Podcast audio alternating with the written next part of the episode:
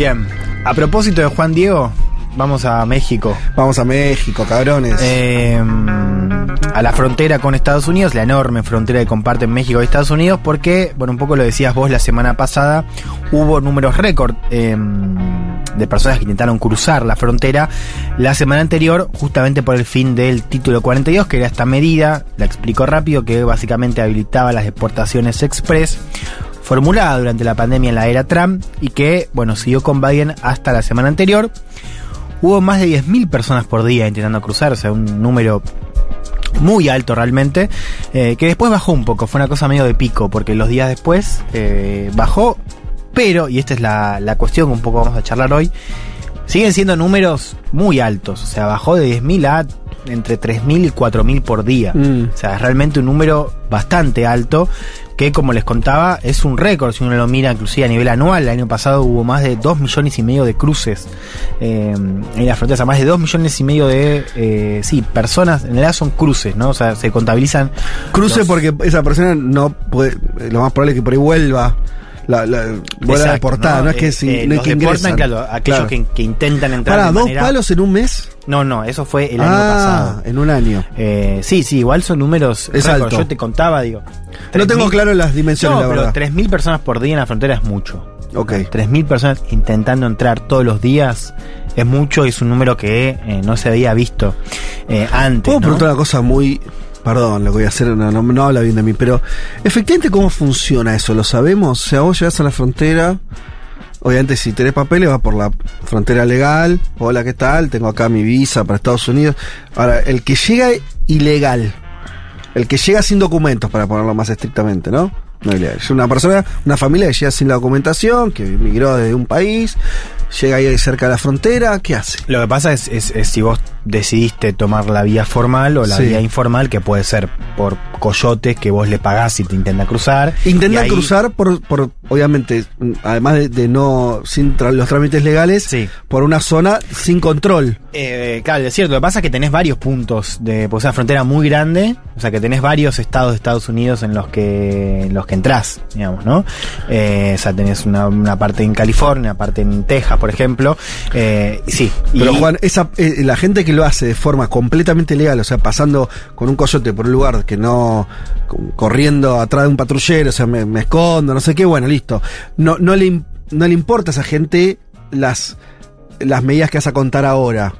Pues esas medidas le escapan a alguien que entra de esa manera. Eso es para la gente que intenta algún tipo, un, un ingreso de alguna manera legal. Sí, bueno, dentro de las medidas, claro, las medidas también tienen que ver con reforzar el control militar en la frontera. Hubo, de hecho, ante la, al, al fin del título 42, un envío de 23.000 soldados a la frontera. Con lo cual, digo, aunque sea Claro. cruce irregular, también. También te ahí hay complica un porque control. tenés más posibilidades de encontrarte con, claro, fuerzas de seguridad en el camino. Pero sí, en general hablamos de eh, medidas que tienen que ver con la gente que intenta entrar de manera formal, que intenta pedir asilo. Exacto. ¿no? que era un poco lo que está eh, prohibido de facto. Ahora con esta nueva política o este nuevo marco eh, migratorio. Supongo, Sí. perdón, termino con esto, yo para hacerme la ubicación y por ahí a la gente también le sirve. El asilo, entiendo que gente que cruzó de alguna manera no legal, llega al territorio norteamericano y dice, bueno, pido el asilo. No, Ah. eh, o sea, no, también tenés eso, pero acá lo- cuando hablamos de cruce en la frontera es gente que está solicitando asilo. O sea, solicitando Desde la frontera mexicana. Desde la, claro, desde Ex- antes. ah, exacto. ok. Desde- Y- solicita asilo, solicita entrar. Solicita permiso para es una manera, entre comillas, legal de Claro, ingreso. sí, formal. Formal. Exacto. Bueno, a ver, ¿cómo... mm, Esto es lo primero a saber, ¿no? Para entender un poco cómo cambia la política migratoria después del fin del título 42. Bueno, sigue siendo igual de restrictivo. ¿Por qué? Bueno, primero porque eh, ya la nueva, el nuevo marco es... Te obliga a solicitar asilo con una aplicación. Una aplicación de teléfono que de hecho ya tiene varios problemas. Hubo varios reportes de migrantes diciendo que le estaba funcionando mal. Ya de por sí igual te obliga a tener smartphone, te obliga a tener acceso a internet y se pide desde una aplicación. Casi como vos pe- pedís turnos, casi como reservás el restaurante. Bueno, ¿Sabes que la frontera Sí. de Chile-Argentina, la crucé este año, también es así? ¿sí? Hay una Con- parte que tenés que hacer con el, con el telefonito, lo cual también me sorprendió en el mismo sentido. Dije, bueno, che, viste que pueden no tener datos, se- se- eh, está bien, estás en un lugar que supongo que si no tenés teléfono alguien te asiste, pero no había mucho esa onda, ¿no? Como que, mira, arreglate con el teléfono. No, y un poco los reportes hablan la de cierta eso. saturación, o sea que Mm. no, no está funcionando en todo momento. Eh, a ver, ¿cómo funciona? Para, para decirlo claro, a ver, de por sí, vos si querés solicitar asilo, sos inelegible, salvo que cumples cumplas los siguientes requisitos. O sea, entrar en el, en el cupo de 30.000 eh, migrantes eh, que son permitidos a nivel mensual para solicitantes de Cuba, de Venezuela, de Nicaragua, Haití. O sea, si estás dentro de alguna Sí. de esas nacionalidades. O si ya lo hiciste en otro país, o sea, el nuevo marco es vos podés solicitar asilo, o sea, podés ir a la frontera y solicitar asilo desde la aplicación en caso de em, que ya te hayan denegado otro asilo en otro Ah, país. Lo cual ya a los mexicanos los excluye, porque si intentás pasar de México a Estados Unidos siendo no, no, mexicano. no lo pediste en otro lado cagaste. el asilo. Claro, exacto. Eh, o si tenés un proceso formal o, o cierta excepción eh, aprobada por el Departamento de Nacionalidad de, de, mm, Seguridad Nacional. Eh, de Seguridad Interior, perdón. Bueno, lo cual ya de por sí está muy trabado. O sea, en general, como te digo, es, sos inelegible salvo que tengas alguna de esas excepciones. Si no, no podés entrar. Por eso las organizaciones dicen que eh, es una prohibición de hecho, o sea, como lo que tenía Trump también.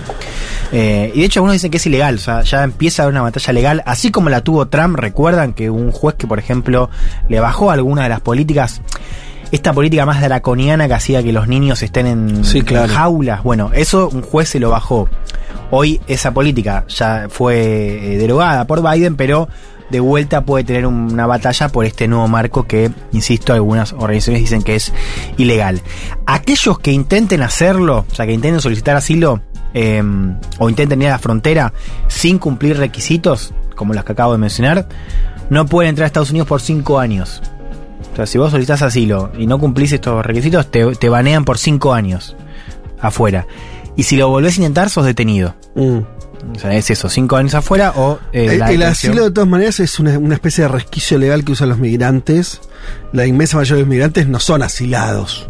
Es gente que, por cuestiones más económicas, no de, no de persecución política. Claro, que emigran exacto, A lo que voy es, económicas. esto también está bien decirlo, me parece, yo, es, es como un resquicio legal en, en Estados Unidos que se cerró mucho la inmigración Exacto. laboral, que debería ser la que es en realidad, ¿no? El 80% de la gente que porque quiere laburar allá y tener una mejor vida, ese es el plan.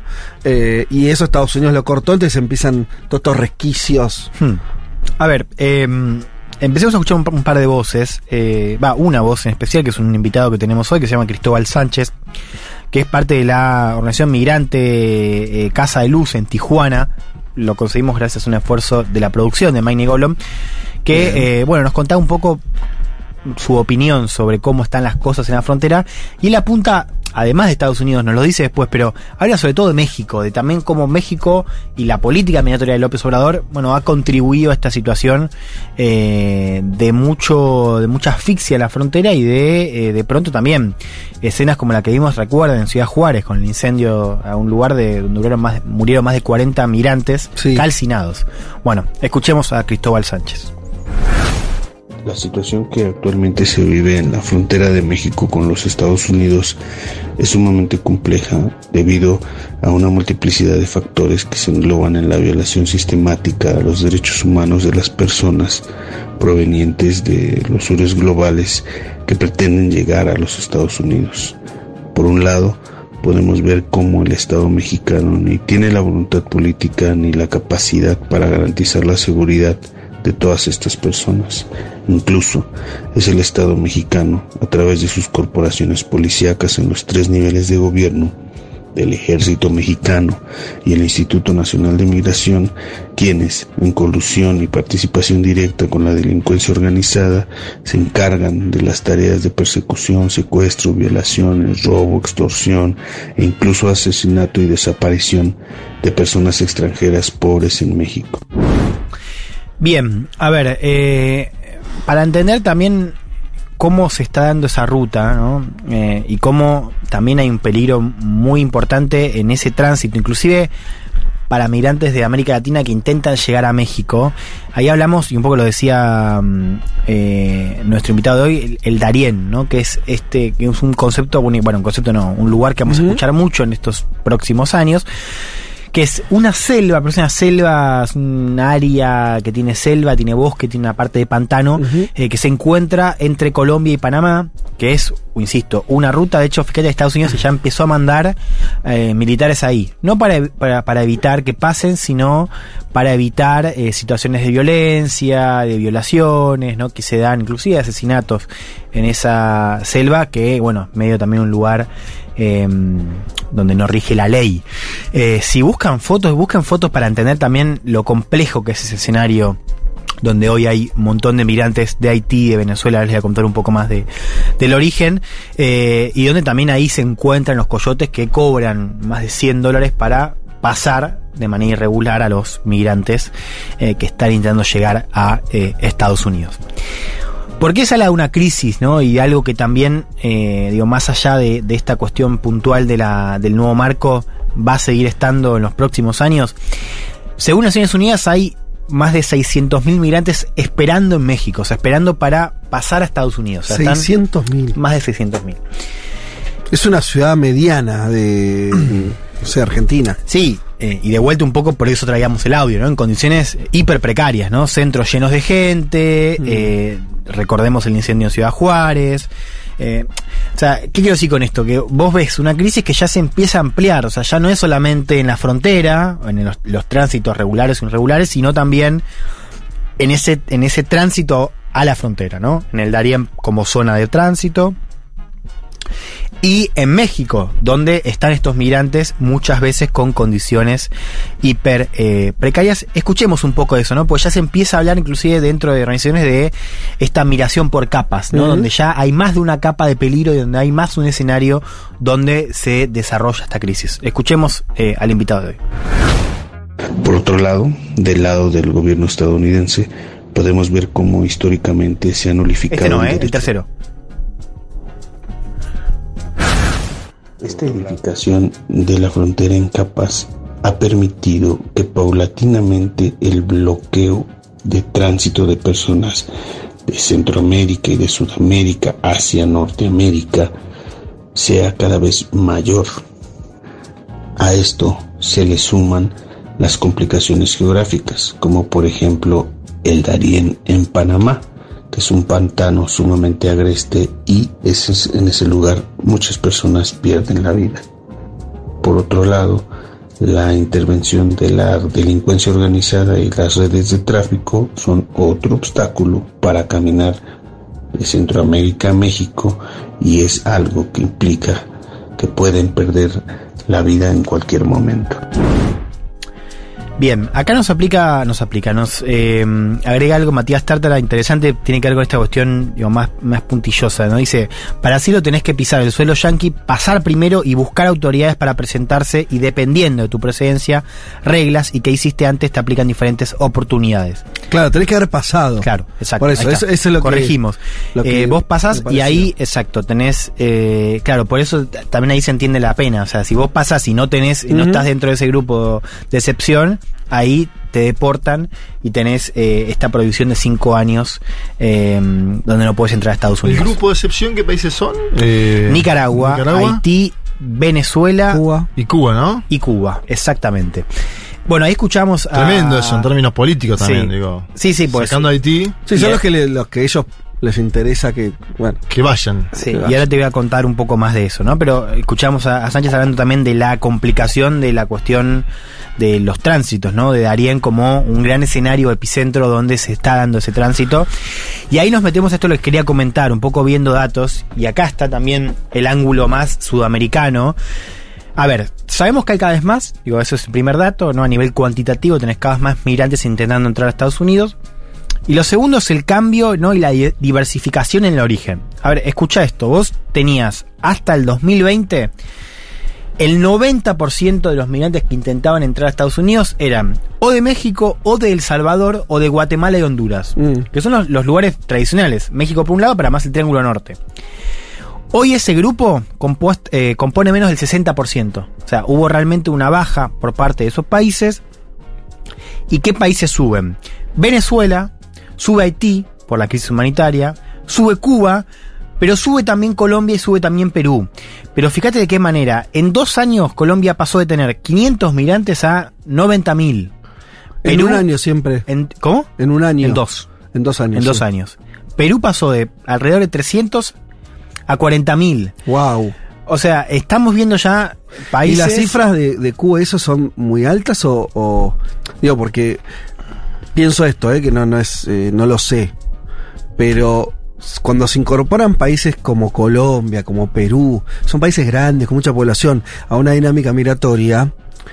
eh, puede desbalancear la cosa, porque yo no sé Cuba cuánto efectivamente cuántos logran o, intentan eh, ese tipo de este de exilio, pero no sé si se cuentan de a 30.000, ¿se entiende? Por ahí me estoy equivocando. Lo mismo digo para Nicaragua, son países mucho más chiquitos. Olvídense la cuestión política. Son países pequeños, hasta Haití incluso. Ahora, si los peruanos empiezan a mirar en masa, los colombianos empiezan a mirar, son países con millones y millones de personas. Sí. Bueno, el año pasado fueron 250.000 cubanos. Es más del 2% Ah, bueno. de la población. Claro, Es muchísimo. Es muchísimo. muchísimo. Es verdad que son cifras, claro, anuales, ¿no? Ahora, eh, sí, sí, eh, representan más población. La novedad es, a ver, vos tuviste oleadas de migración cubana a Estados Unidos. Sí. De vuelta, estás en números récord. Ahora, empieza a haber un cambio en torno a la migración sudamericana. El caso peruano, a ver, vos antes también tenías migrantes de Sudamérica, no a esta proporción, y además tenías otras, otros destinos, digo, sin ir más lejos. Sí, venían de Argentina. Total. Sí, sí, sí. Perú, Bolivia. Bueno, Sí. lo que estás viendo ahora es como, además de la Chile. migración tradicional, tenés migrantes que en lugar de mirar hacia el sur, Mm. como miraban antes, miran hacia el norte. Y se suman a esta crisis. Y es, no paradójico, pero digamos, se da en un momento donde está más cerrado que nunca, además. Mm. Digo, no es que, no es que ha cambiado, no es que Estados Unidos dijo, bueno, vengan, al No, no, revés, claro, es claro. más restrictivo y tenés más migración por parte de eh, Sudamérica. Y ahí se le suma también la cuestión de las rutas. Vos fíjate que ahora tenés una. O sea, si vos seguís la, ruta terrestre de migrantes venezolanos, donde también hay haitianos, pero sobre todo venezolanos, vos tenés Colombia como principal destino, ¿no? De Colombia bajás a Ecuador, después Perú, apenas pasa por Bolivia y, y baja a Chile. ¿No? Digo, en general, hay otros países también, está la ruta alternativa de Brasil, pero en general es esa. O sea, son migrantes que entran de manera irregular a partir del, del segundo año de pandemia. Y se genera este cuello de botella. Tenemos una situación en Sudamérica parecida en algún sentido, donde tenés migrantes atrapados en la frontera entre Chile y Perú. Mm. Chile y Perú militarizaron, los dos países no, o sea, cambiaron bastante su marco regulatorio, y hay migrantes que no saben a dónde ir. Bueno, en lugar de seguir bajando, esos migrantes, algunos están haciendo, están volviendo a hacer la ruta para, para ir para arriba.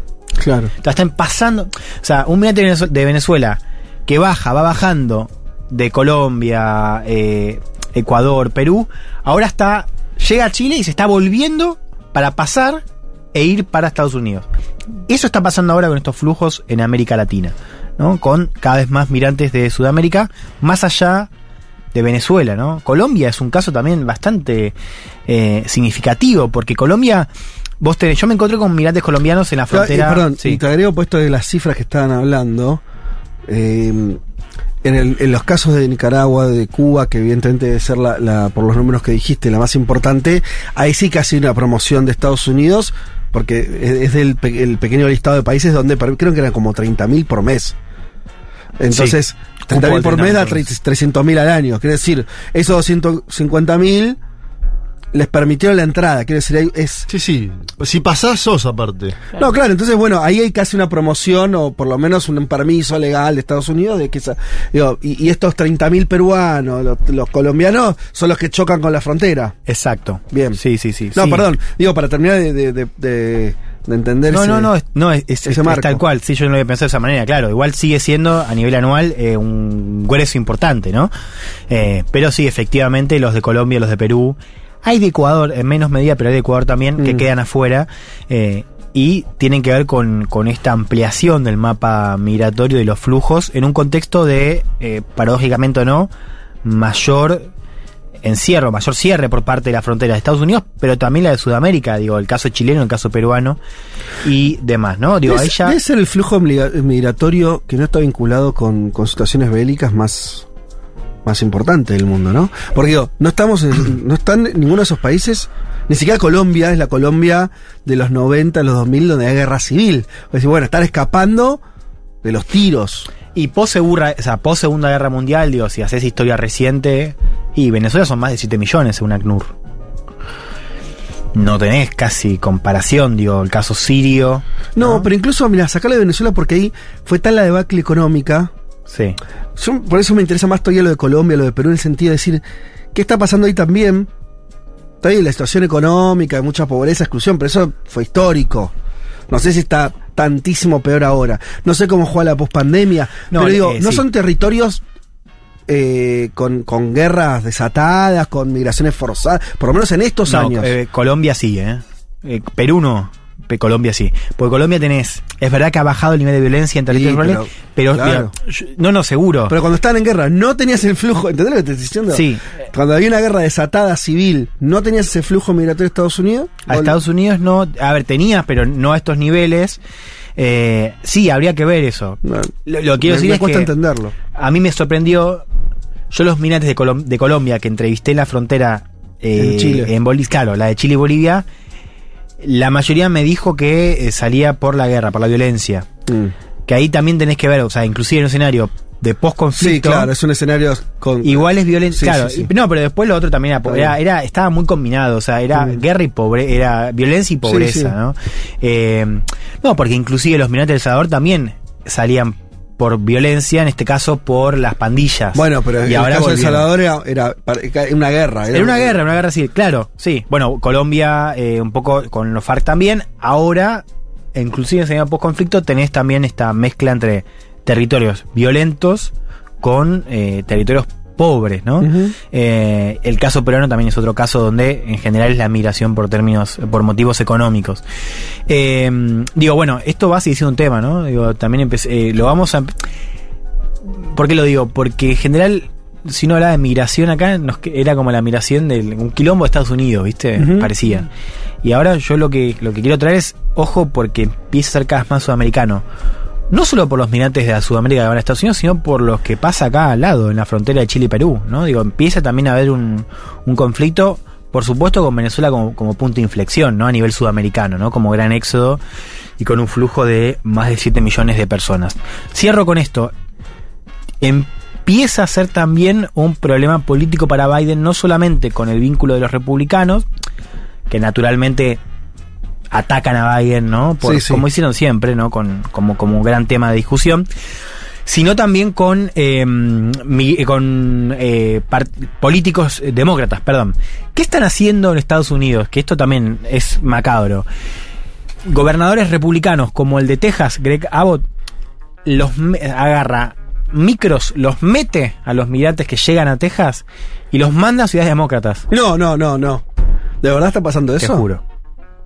Así, así a lo bestia. Tremendo. empieza a haber en Estados Unidos un proceso de, claro, de deportación interna. Pero qué- Pero está dentro de la... na- Pero no solamente lo hace... Además, lo que dicen es... Bueno, son ustedes los que están haciendo que entren los migrantes. Manéjenlos ustedes. Ustedes se los mandan a Nueva York, se los Pero mandan no a hay ningún, California. ningún paraguas legal para eso, simplemente lo hacen. Bueno, hay una batalla legal, pero no lo está impidiendo. No, hacer. pero quiero decir, no es que hay algo, no sé, alguna justificación, no, no, no sé cuál, pero digo, de... de- No, los mandan, los, los ponen No, en un En micro y los mandan a... es algo- No, bueno, eso ni hablar. Quiero decir, si hay una cobertura de eso, no sé, qué sé yo, como si, si, si se rige alguna ley eh, o no, simplemente es una disposición eh, estadual, eh, bueno, los chau. por ejemplo, a- eh, el gobernador mandó a Washington A Washington, 32 micros con migrantes en el último mes. pero de, de la frontera, de un estado fronterizo a Washington, que queda en la otra punta. Sí, los manda a Nueva York también. Los, los mete en, en micros y los manda a Nueva York. Bueno, eso está pasando hoy en Estados Unidos. Bueno, ya hace unos meses, pero digamos, es parte del- de la coyuntura actual. Y la respuesta de los Sí, demócratas. alcaldes demócratas, además de quejarse, digamos, Sí. al- es ir contra Biden. Hubo una reunión a principios de año donde hubo 270 alcaldes reunidos en enero. Y el tema central justamente fue eh, la cuestión migratoria. Y de hecho, hace unas semanas, un poco lo, lo- lo contaba el medio Axios, hubo un quiebre muy importante en la relación entre el alcalde de Nueva York, Eric Adams, que es hoy una de las estrellas locales demócratas más importantes, y Biden. De hecho, eh, se pelearon tanto que Biden lo sacó del comité de campaña. Eh, y un tema central, o el tema central, fue la pasividad, entre comillas, del gobierno ante la llegada de migrantes. Digo, esto ya empieza a ser además un Mm. tema de política interna y de política interna en el sentido más amplio de la Sí. palabra, ¿no? Con el Partido Republicano. Eh, bueno, un foco para las elecciones, ¿no? Donde Biden por ahora no tiene competencia dentro del Partido Demócrata, pero empiezan mm, a haber voces de alcaldes y gobernadores diciendo esto es insostenible. Te cierro con esto, un apunte, para que veas también. De vuelta, no sé si la palabra es, para- es paradójico, pero mm, quizás en este caso vale un poco más. Estados Unidos para competir con China, y esto lo dicen varios economistas, necesita Mano de obra. migración. Eh, y tiene un ¿Sabes? sistema que no está Sí. Es histórico ese de- ¿no? Sí, es histórico. sí, sí. Eh, me lo acuerdo, pero hace 30 años, ¿eh? que esta idea de si Estados Unidos les sirve, pues mano de obra muy barata, que no va a pedir ni derechos en principio, que no va a pedir nada casi, eh, que no vota. O sea, no te jode, eh, es un insumo productivo, ¿no? La, la estoy diciendo eh, a propósito este, horrible en, en- en lo que estoy diciendo. Ahora, efectivamente eso es así. Pero al mismo tiempo, Estados Unidos tiene una política muy clara, ¿no? Que, que es eh, tratar de frenar eso. Es, es extraña esa... eh, bueno, es que las cosas no son así. Me parece también es una demostración de cómo lo que conviene no necesariamente es lo que No, y, sucede. y- y también cómo pesa el factor doméstico. Claro, digamos. Hay sí. algo de, de política interna, de Sí, cómo claro. se, se procesa eso en el la discusión nacional. Ujú.